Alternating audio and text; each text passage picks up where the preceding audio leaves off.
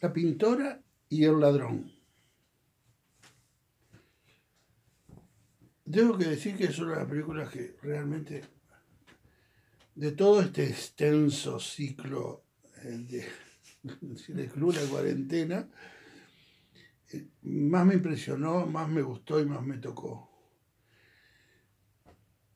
La idea básica es sumamente original, o sea, eh, se ha, se ha, hecho, yo creo que se ha hecho, y los cinéfilos me dirán quién lo hizo, pero, pero rara vez lo, rara vez se ve. Eh, la idea básica es, es una idea, digamos, documental. ¿Por qué?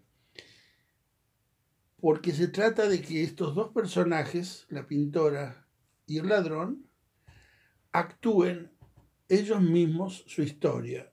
O sea, la historia de cómo se conocieron, de cómo se fueron relacionando y de cómo finalmente se enamoraron se supone, de hecho, ellos mismos se actúan. Son, ella es una pintora de origen ruso que estuvo exiliada en Alemania y, y, luego se va a Noruega.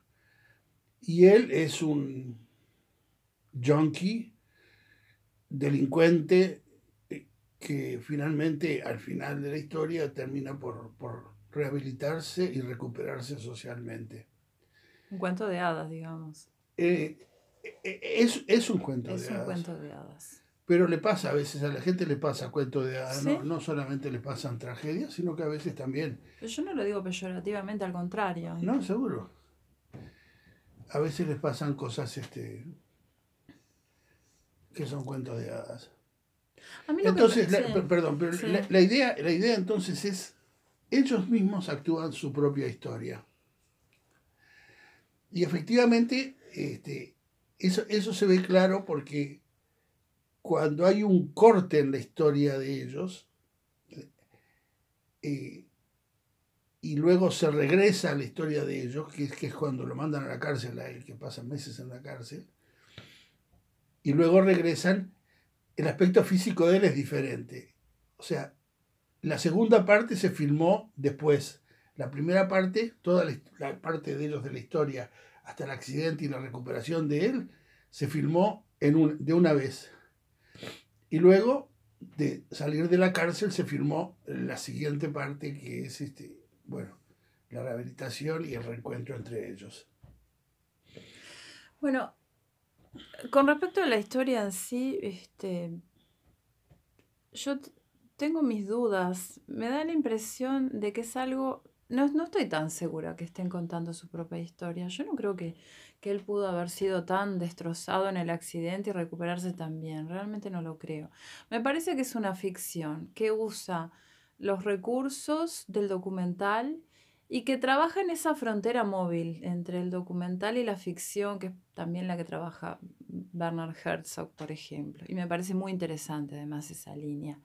Porque hay algunas contradicciones muy flagrantes. Por ejemplo, empieza con el robo de la obra de ella, como si fuera valiosísima, y son unos cuadros fantásticos.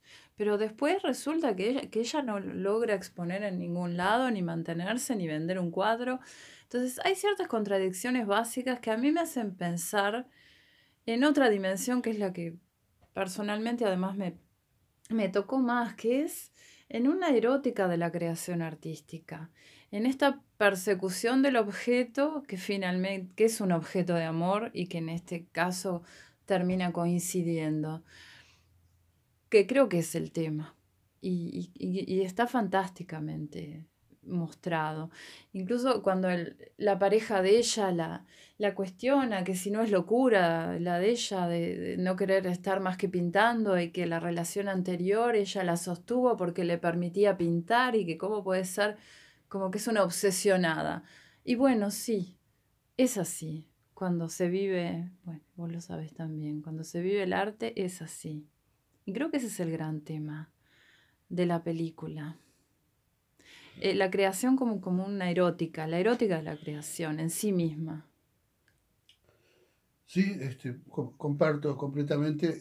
Yo me estaba refiriendo a cómo fue realizada la película, porque es lo primero que desconcierta en la película ¿quiénes son estos? ¿Son actores que están actuando Mm. a, un- a una pintora y a un ladrón? ¿O, o son ellos mismos? Porque ningún actor puede actuar eh, tan, tan naturalmente eh, a estos personajes tan peculiares. No, no, se puede actuarlos tan, tan naturalmente. Ellos no pueden ser actores profesionales. Entonces te das cuenta de que no, que ellos están actuando su propia historia. Y te das cuenta especialmente en, ciertas secciones de la película, sobre todo antes del- accidente de- del muchacho, en los cuales naturalmente la actuación de sí mismo lleva a, a- a donde lleva, a- al, al psicodrama. Porque hay un momento en que actuándose a sí mismos y recuperando esos momentos de, de pasión y de éxtasis y de dolor, se quiebran actuando su propio personaje. Es muy fuerte cuando él ve el cuadro que ella le hace, el retrato que es- le esa hace y se es- pone a esa llorar. Esa escena es única. En la historia, el- yo digo, jamás vi una, una escena de alguien que reaccionara llorando a lágrima viva frente a un cuadro, excepto tú y yo frente Sí. al cuadro de las dos Fridas en México, Sí. que nos pusimos a llorar como si fuéramos dos bebés. Sí, ¿sí? Es muy raro ver que la gente reaccione de esa manera. Y en el caso de él es particularmente especial porque, claro, él está viendo su propia imagen. Alguien le está devolviendo su propia imagen una de interpretación. una, de una manera que ninguna foto puede, puede dar, que solamente un artista puede dar. Mm. Y, y el, tipo, el tipo no puede con eso, realmente lo, lo, lo- lo quiebra. Y la cámara queda ahí fija, dándole todo el tiempo del mundo a, a ese acto ella, interior. Y ella le da todo el tiempo del mundo porque ella, que es la pintora, sabe qué está pasándole. Porque solamente los artistas saben qué le, qué le pasa a la gente con el arte. Mm. Y toda esa reflexión está en esa escena. Sí, sí. A flor de piel En está de en él. esa escena. Y, en, y en la inmovilidad de ella. Sí, Entonces te das cuenta la increíble inteligencia con que Sí. está filmado esto. sí. Es realmente sorprendente. Y, y no es la única escena. No, pero esa es fuerte. También es muy fuerte la escena en la que, en la que ella tiene que exhibirse y decir lo horrible y lo humillante que es ser un artista. Sí.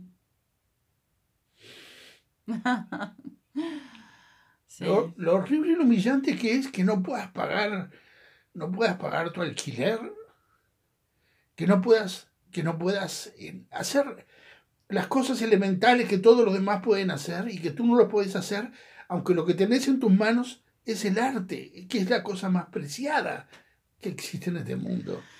Sí. Entonces, es, es una película sorprendente. Es sorprendente porque pone en escena a los mismos personajes actuándose a sí mismos y lo que consigue es que se rompan barreras que, que- que en una actuación real no se rompen. Con actores profesionales, por más maravillosos que sean, no puede romper estas barreras. No las puede romper. Y es de ellos sí se rompen porque son ellos. Y ellos saben qué sentimientos le genera lo que, lo que están viviendo. A mí me parece totalmente sorprendente. Quiero decir algo más sobre la manera como está hecha la, película. El director, que es Benjamín Re, filmó, es, es claro para mí que, que he hecho cine, Sí. es claro, pero claro como el agua. Y lo confirmé cuando lo- los títulos finales. Benjamín Re es además uno de los dos que fotografían la película. Evidentemente él empezó fotografiándolos a los dos empezó fotografiando su propia película. Él seguramente y con la cámara en la mano empezó, empezó fotografiando la película. Y cuando llegó a determinado momento, eh, que en la película es la, la historia avanza, el tipo tiene un, un accidente, se recupera en el hospital, ahí cambia el fotógrafo. Tiene otra estética. Te das cuenta de que cambia el fotógrafo. Porque vuelven a filmar muchos meses después, cuando el tipo sale de la cárcel. Maneja distintas distancias también, ¿no? Hay una más narrativa y otra que está más en la emoción, en la llaga viva, ¿no? precisamente la, la- la primera parte de la película, como está filmada por el tipo y como el tipo está totalmente abismado en su propio proyecto y en las posibilidades que demuestra su proyecto, la filmación es mucho más íntima, sentís la cámara mucho más íntima. Sí. La, la cámara se les pega como una lapa en la piel a ellos. Sí, es, es intrusiva, violenta. Exacto, exacto. Y después, después cambia. Bueno, queda por hacer la coleta de la historia. Mm, El tipo sale, eh, se rehabilita, tiene una pareja nueva y finalmente vuelven a encontrarse y vuelven a encontrarse asumiendo. Asumiendo que realmente no pueden separarse. La manera como se abrazan, Ah, son divinos los abrazos. es- Sí. al, al final de la película es, es impresionante, es simplemente impresionante. No se necesita decir que dejó a la otra novia, Sí, que no. decidieron vivir juntos, No, nada no. se necesita decir. No, cuando sobran las palabras, hay una cosa que es fundamental y es que las palabras sobran.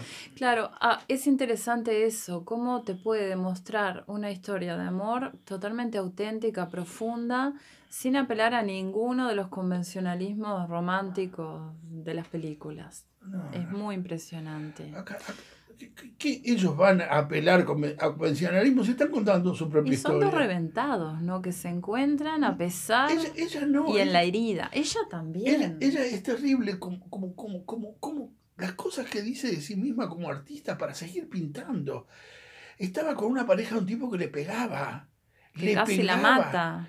Que casi la mata a golpes. Y ella seguía con el tipo porque, porque tenía las condiciones para seguir pintando. Sí. Es, es terrible las Es- cosas que ella dice de ella, de ella misma. Y llega a pintarse siendo golpeada por él también. Entonces, viste, Eh, hay, hay películas y películas. ¿Qué querés que te diga? Bueno, respecto de la pintura, a mí me, me aportó muchísimo, bueno, ella es impresionante pintora, ¿no? Este, me aportó mucho de pensar esto, se habla de realismo, pero creo que se lo llama más bien hiperrealismo a ese tipo de pintura. ¿Cuál es el aporte específico, no? Porque vos decís, después de la fotografía, el realismo, bueno, es toda una línea de discusión, ¿no? Pero vos ves, al ver el proceso de trabajo de ella, te das cuenta lo que ella aporta a la imagen natural. Y eso es lo que a él lo quiebra cuando se ve pintado por Exacto, primera vez. Totalmente. Es la interpretación de él como Totalmente. una especie de, de Aleph, ¿no? Donde lo mira él de atrás para adelante, entero en, en su dimensión histórica y no sé, es mística. Es impresionante la lectura que ella hace de él en ese cuadro. Y si lo miras así, está la cara de él, y con un vaso de vino y más viejo. Y nada más en apariencia. En fin, eh, digo, realmente es, es, es una película, para mí, para mi concepto, única en, en las cosas que consigue mostrar y que otras películas no- ni siquiera se lo plantean. Porque acá es de tal intimidad el acto creativo cinematográfico, es de tal intimidad, están tan íntimamente vinculados el, el director, fotógrafo y los dos actores, eh, están tan dentro de, de un círculo de intimidad que, que, la- que parece que eh, el pudor no existiera, que el mundo exterior no existiera, que solamente existe ser, ser leales y auténticos a los momentos que realmente vivieron. ¿Qué, qué actor hace eso? Es muy raro, ¿no? Es muy raro. Es, es como decir Di de Muerte en Venecia, yo qué sé, cosas absolutamente excepcionales. Donde siempre algo personal tiene que estar en juego, además. Exacto, por supuesto. que Aunque sí. no sea tu propia historia. aunque no sea tu propia historia, algo tiene que estar en juego porque si no, eh, es como escribir un libro, si, si no es cosas que tú, tuyas, de lo más íntimas que están en juego, aunque no digas cuáles son, no, no, puedo- no, digo, el libro es, este, son letras, letras Ujú. muertas. Sí.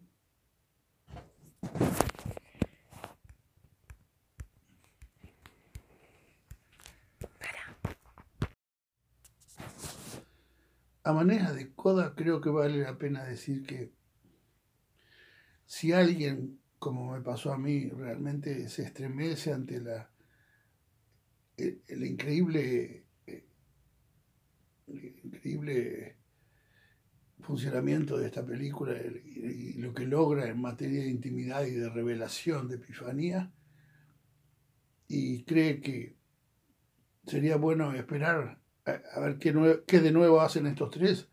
Es imposible que hagan, que hagan algo como esto, porque este tipo de película, cuando funciona, cuando, cuando funciona, funciona como un milagro, no funciona como como una producción planificada para llevar a un objetivo, sino que funciona como una especie de, milagro.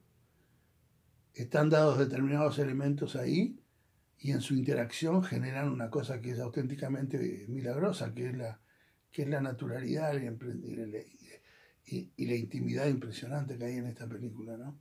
O sea, no, no, no esperemos eh, ver en la próxima temporada cinematográfica un nuevo título de estos tres porque no lo va a ver. La secuela. la secuela porque no lo va a ver.